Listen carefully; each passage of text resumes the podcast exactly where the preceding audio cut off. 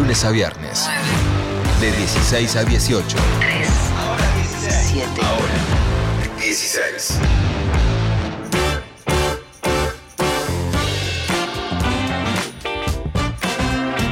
Muy bien, intentamos hablar hoy más temprano, estamos tratando de retomar la comunicación, decíamos, con el tipo que nos hizo eh, conocer la historia de la radio, conocer lo que pasaba en los pasillos, en la trastienda de la radio, los Pero secretos. se hace lindo, no atiende. Los misterios, ¿cómo no atiende si nos atendió? Lo tenemos a Carlos Ulanogi Que no en línea creo. con nosotros, maestro de maestros. Ulanogi, ¿cómo te va? Soy Eddie Babenco, acá con Flora Alcorta, ¿todo bien? Hola, hola Eddie, hola Flora. ¿cómo Hola, están? estaba. Estaba, sí, claro que estaba. Gracias por atendernos una vez más. Bueno, eh, Carlos Saben, además es compañero de la casa, trabaja con, con Gisela Busaniche en su programa Ahí Vamos a las 9 de la mañana en AM870. Eh, Gisela, y gran elenco, ¿no? Ahí también acompañándolos. Eh, bueno, ¿cómo es para vos? ¿Cómo fue para vos hoy también? Porque es un día especial, con transmisiones especiales, esta celebración de, de los 85 años de, de Radio Nacional. ¿Y cuál es para vos la importancia, ¿no? de, esta, de esta radio o de este sistema de medios públicos en, bueno, en el Estado, ¿no? En este país, en la Argentina.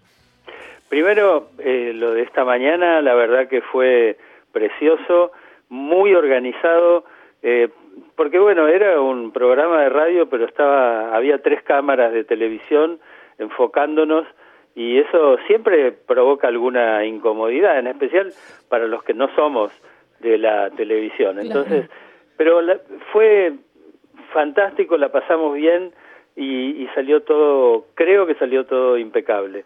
Eh, digo, me parece que era muy merecido para el, el aniversario, el cumpleaños de, de Radio Nacional, 85 pirulos. Una maravilla. Y te preguntaba un poco también, porque hoy hablábamos en el arranque del programa, ¿no? De, del orgullo, la responsabilidad a veces que sentimos también, ¿no? Por formar parte de la radio pública, que es una radio en la que se puede trabajar bajo parámetros diferentes, ¿no? Que no siempre están dictados o marcados por la lógica del mercado. Eso también es una, es una oportunidad muy linda para los que disfrutamos también salirnos de ese, de ese Claro. carril. Eh, Te preguntaba para vos cómo es, qué, qué se siente ser parte de esta casa.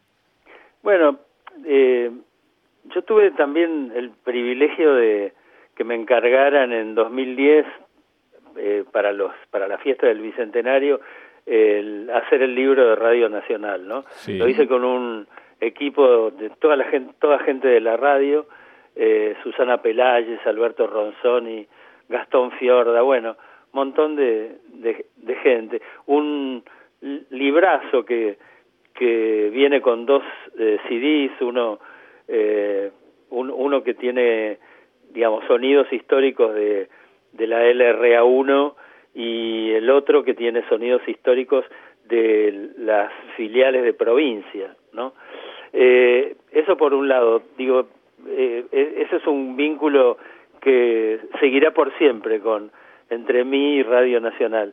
Y, y digo, y creo que Radio Nacional tiene que ser, tiene que ocupar esos espacios que las emisoras comerciales o, o el llamado mercado eh, ignoran, resignan, eh, omiten y hasta censuran, ¿no?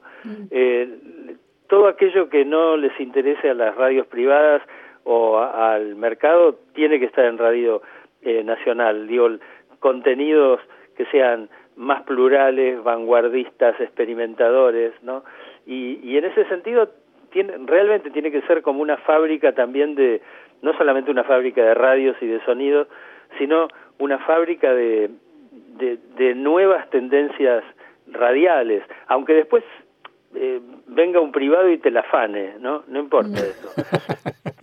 Pero Está bueno, eso pasa, eh, sí. tiene eh, esa cosa única de tener casi 50 radios propias en todo el país, lo que genera una, una especie de red de corresponsalía formidable, ¿no? Difícil de igualar.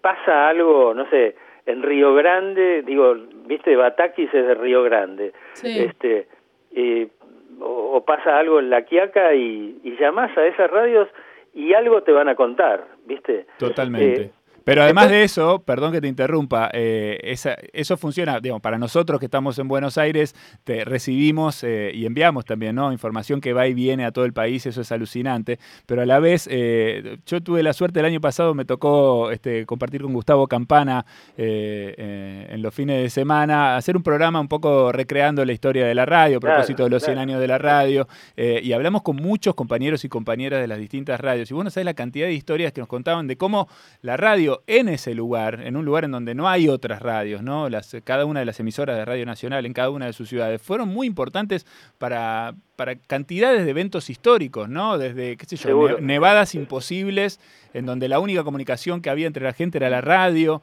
eh, momentos de guerra en la Argentina, ¿no? Situaciones muy complejas. Eh, entonces, eh, la verdad que eso que vos mencionás se dimensiona muchísimo más cuando pensás en, la potencia de, todo eso en cada una de las ciudades, en las provincias de todo el país, ¿no?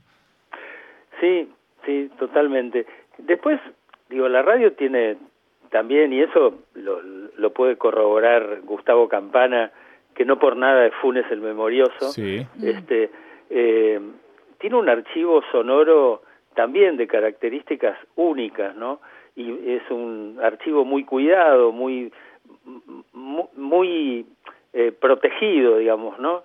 Eh, y, y después lo que a mí me parece extraordinario de Radio Nacional es que en muchos lugares del país eh, especialmente en áreas de comunicación débil, diría yo, está el servicio de mensajes al poblador, ¿no?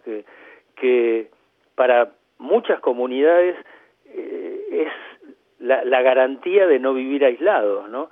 es la posibilidad de contar con un servicio que es un servicio básico eh, de importancia similar a, no sé, a tener agua, a tener gas o a tener electricidad, ¿no? Eh, los, mensajes al poblador son una cosa que me conmueve particularmente, ¿no? Sí, aparte porque es verdad. Eh, eh, a mí me pasa, viste que cuando viajás y agarrás en el auto y escuchás esto de, no sé, José Pérez le avisa a Marcelo Suárez que le va a llevar un lechón. Y vos decís, es la única manera de comunicarse. es increíble la, presencia de la radio. Y esta es la única que tiene, bueno, esas antenas, esa capacidad de, de proyección en todo el territorio. Sí. Después, digo, eh, una cosa que me gustaría mucho es que le pidan a quien tengan que pedirle, no sé, a Helio Garone, a Martín Jiménez, que les acerquen un ejemplar de la historia de Radio Nacional, que salió en el 2010 y después en el 2011 la reeditó Coligüe, con el 2000 eh, con el agregado del 2011 incluido, ¿no? Pero ahí, digo, se cuenta también una historia que a mí siempre me pareció fantástica. Eh, el nacimiento de, de Radio del Estado, en ese momento se llamaba Radio del Estado, se llamó así hasta 1957. Eh, el nacimiento tiene que ver con el con la con la instalación de Radio El Mundo. Claro. Eh, eh, Radio El Mundo que además se instaló en el mismo lugar en que ahora funciona Radio Nacional, en Maipú 555. Bueno, eh, Radio El Mundo era privada, una radio privada de la editorial Jaines, nace en 1935. La editorial Jaines ya editaba diarios, el diario El Mundo y otras revistas muy importantes. Y resulta que el pliego de licitación le exigió a Radio El Mundo, le exigía a Radio El Mundo la sesión de dos horas por día para que el gobierno pudiera informar sobre sus actos, ¿no? El gobierno, en, ese momento el gobierno este, eh, argentino, ¿no? Dice, Y, y, la, la empresa este, no aceptó esa condición y contrapropuso la instalación completa de una radio, incluido el transmisor. Y efectivamente la propuesta se cumplió y la radio se instaló ahí en el entrepiso del Palacio de, Correo, en Sarmiento y Leandro Lemos. O sea, en, en, el lugar desde donde hoy transmitimos, el, Centro Cultural Kirchner, este, ahí en el entrepiso nació, eh, así se llamaba, Estación de Radiodifusión del Estado, ¿no? Y, no sé, eso también me parece una cosa de otro, bueno, y lo es, ¿no? De otro tiempo, ¿no? Digo, hoy sería imposible este me parece, digo, imaginar que, que un- una empresa privada este, eh, propondría un canje semejante, ¿no? Sí, cual. sí, no, es un delirio. Eh, ¿Sabes qué? Ula, vos sos la persona para que te preguntemos esto, para que evacuemos esta duda a propósito también de este libro del que hablas y de este edificio, ¿no? Tan importante, tan lindo, eh, en el que actualmente estamos trabajando en Maipú 555, el templo de la radio, como se lo llamó en algún momento. Eh, ha- hay en el estudio de Nacional Rock, acá en, en el entrepiso, justamente, ya que estamos Mm. hablando de entrepisos, una, una chimenea que está tapada. Eh, Ricardo Tapia, de la Mississippi, conoces la banda seguramente, una banda de blues de, de la Argentina, la Mississippi Blues Band, fue el que me contó, por lo menos a mí, que la chimenea que está acá eh, a, a nuestras espaldas fue encargada por el mismísimo Walt Disney, eh, que pidió que se, la, que se la hicieran para él. Eh, ¿Vos tenés idea de eso? Si eso es verdad, si no. Porque lo andamos repitiendo como lo decimos sin nosotros. parar y no tenemos la Eh, data no, cierta. no, la verdad que no tengo idea de eso. Me parece el- la posibilidad de muy fascinante para, para averiguar, una cosa realmente que yo desconocía. Pero lo que sí sé es que en 1942 eh, y- y dio una conferencia en la radio eh, este, Orson Welles. Claro. Este, Impresionante. eh, y, y entonces en ese momento le preguntaron a Orson Welles por esa famosa travesura que había, travesura radial que, Sí. Que costó vidas. que creó que creó este un, una situación de, de angustia y, y de terror en, en los Estados Unidos en octubre de 1938 y dijo eso no dice aquello dice fue una exageración dice este no, no le dio demasiada entidad y no le dio demasiada importancia pero Orson Welles sí estuvo yo eh, la- el dato que tengo de, de Walt Disney es que tenía vínculos con Radio Splendid ah, mira. Bien. Bueno, vamos a indagar, ¿eh? Vamos a indagar estuvimos en esta mintiendo. Si no lo sabe Ula, ¿no? Que es que no sucedió. Estuvimos mintiendo años. voy a decir una eh. cosa, elijo creer, elijo creer. Eh, bueno, No, sí, no, pero, pero digo, puede ser, puede Sí. ser. Viste que también se dice que eh, en algún momento eh, vino Walt, Walt Disney acá a la Argentina y vio eh, las instalaciones que había hecho el peronismo, la ciudad infantil y la República de los Niños. Claro. y la ciudad de los niños y dijo, ah, esto es lo que quiero hacer. Sí. y, se- y, Y se eh, armó su Disneyland.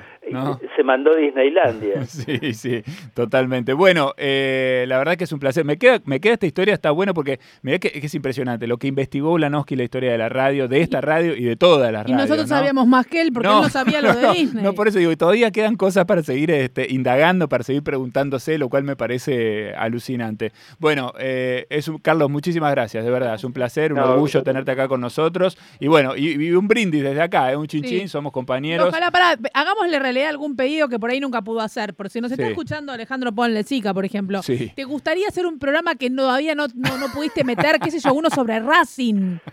Eh, no, sobre Racing hablo permanentemente. Ah. Digo, ahí en el programa creamos la ULA, la, U- la, este, eh, la Unión Latinoamericana Académica. Hermoso. y estamos, sí, estamos este, sumando gente permanentemente, hinchas de Racing.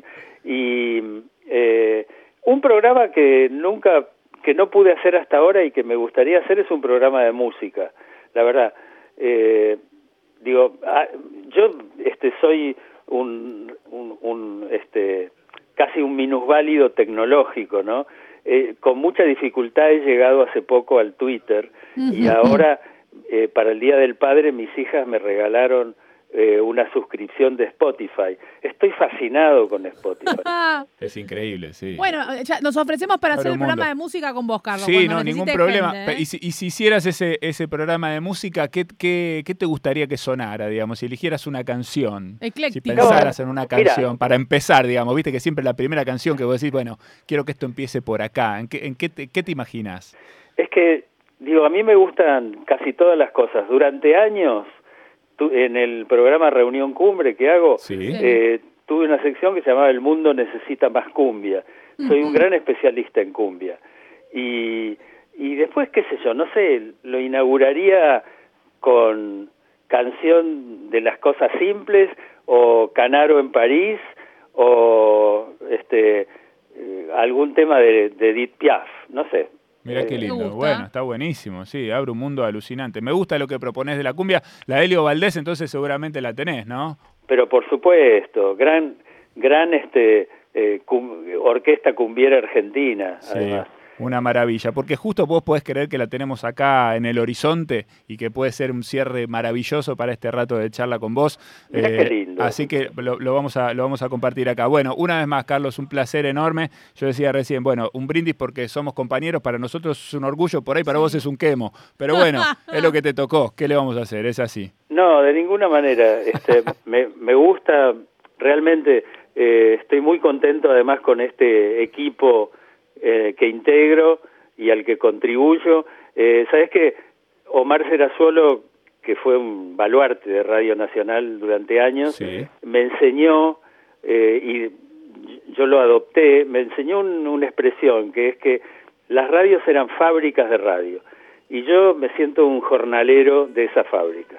Me encanta, me, encanta esa idea, me gusta y me, y me representa, me representa también. Bueno, Carlos, te mandamos un abrazo y muchísimas gracias una vez más. ¿eh? Beso. Chao, gracias a ustedes, Un saludos. saludo. Bueno, ahí está Carlos Ulanowski compartiendo con nosotros, casi una, ¿no? una, una eminencia de la radio, ¿no? Una, una persona que ha recorrido de, de ida y vuelta y del periodismo, no solamente de la radio, ¿no? Pero ha recorrido de ida y vuelta la historia de la radio de la Argentina, de los medios de, de la Argentina, también tiene libros escritos sobre la historia de los diarios, de la televisión, ¿no? De, de todo el trabajo de los periodistas a lo largo de toda esta historia del país y está acá compartiendo con nosotros, pasó por el programa compartiendo con nosotros esta celebración por los 85 años de Radio Nacional. Decíamos, teníamos un poquito de, de cumbia en el horizonte, de justo lo mencionó ahí, teníamos cumbia en el horizonte, tenemos a, a la Delio Valdés, como decíamos recién, haciendo la cancioncita, siguiendo en la tarde de Nacional Rock, en la hora 16. Y aprovechando este climita para seguir festejando, ¿no? ¿Qué te dice, Flora? Sí se suena la cancioncita.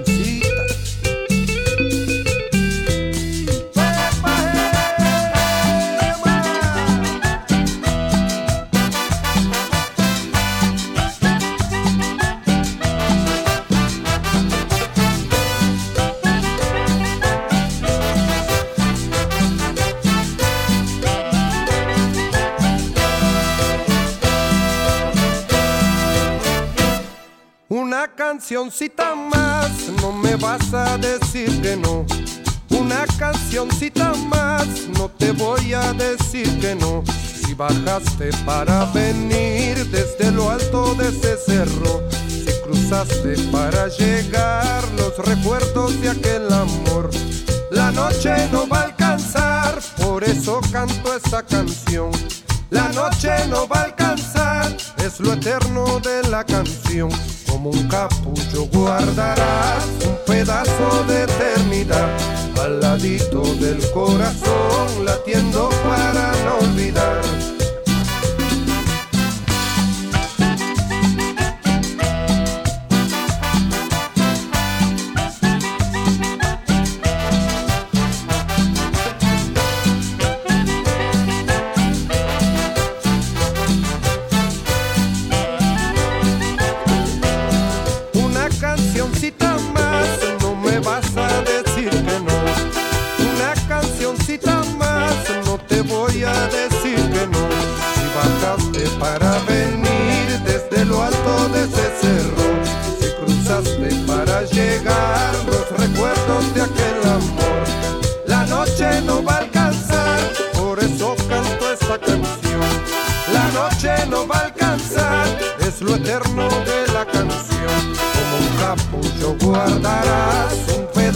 De eternidad al ladito del corazón, latiendo para no olvidar.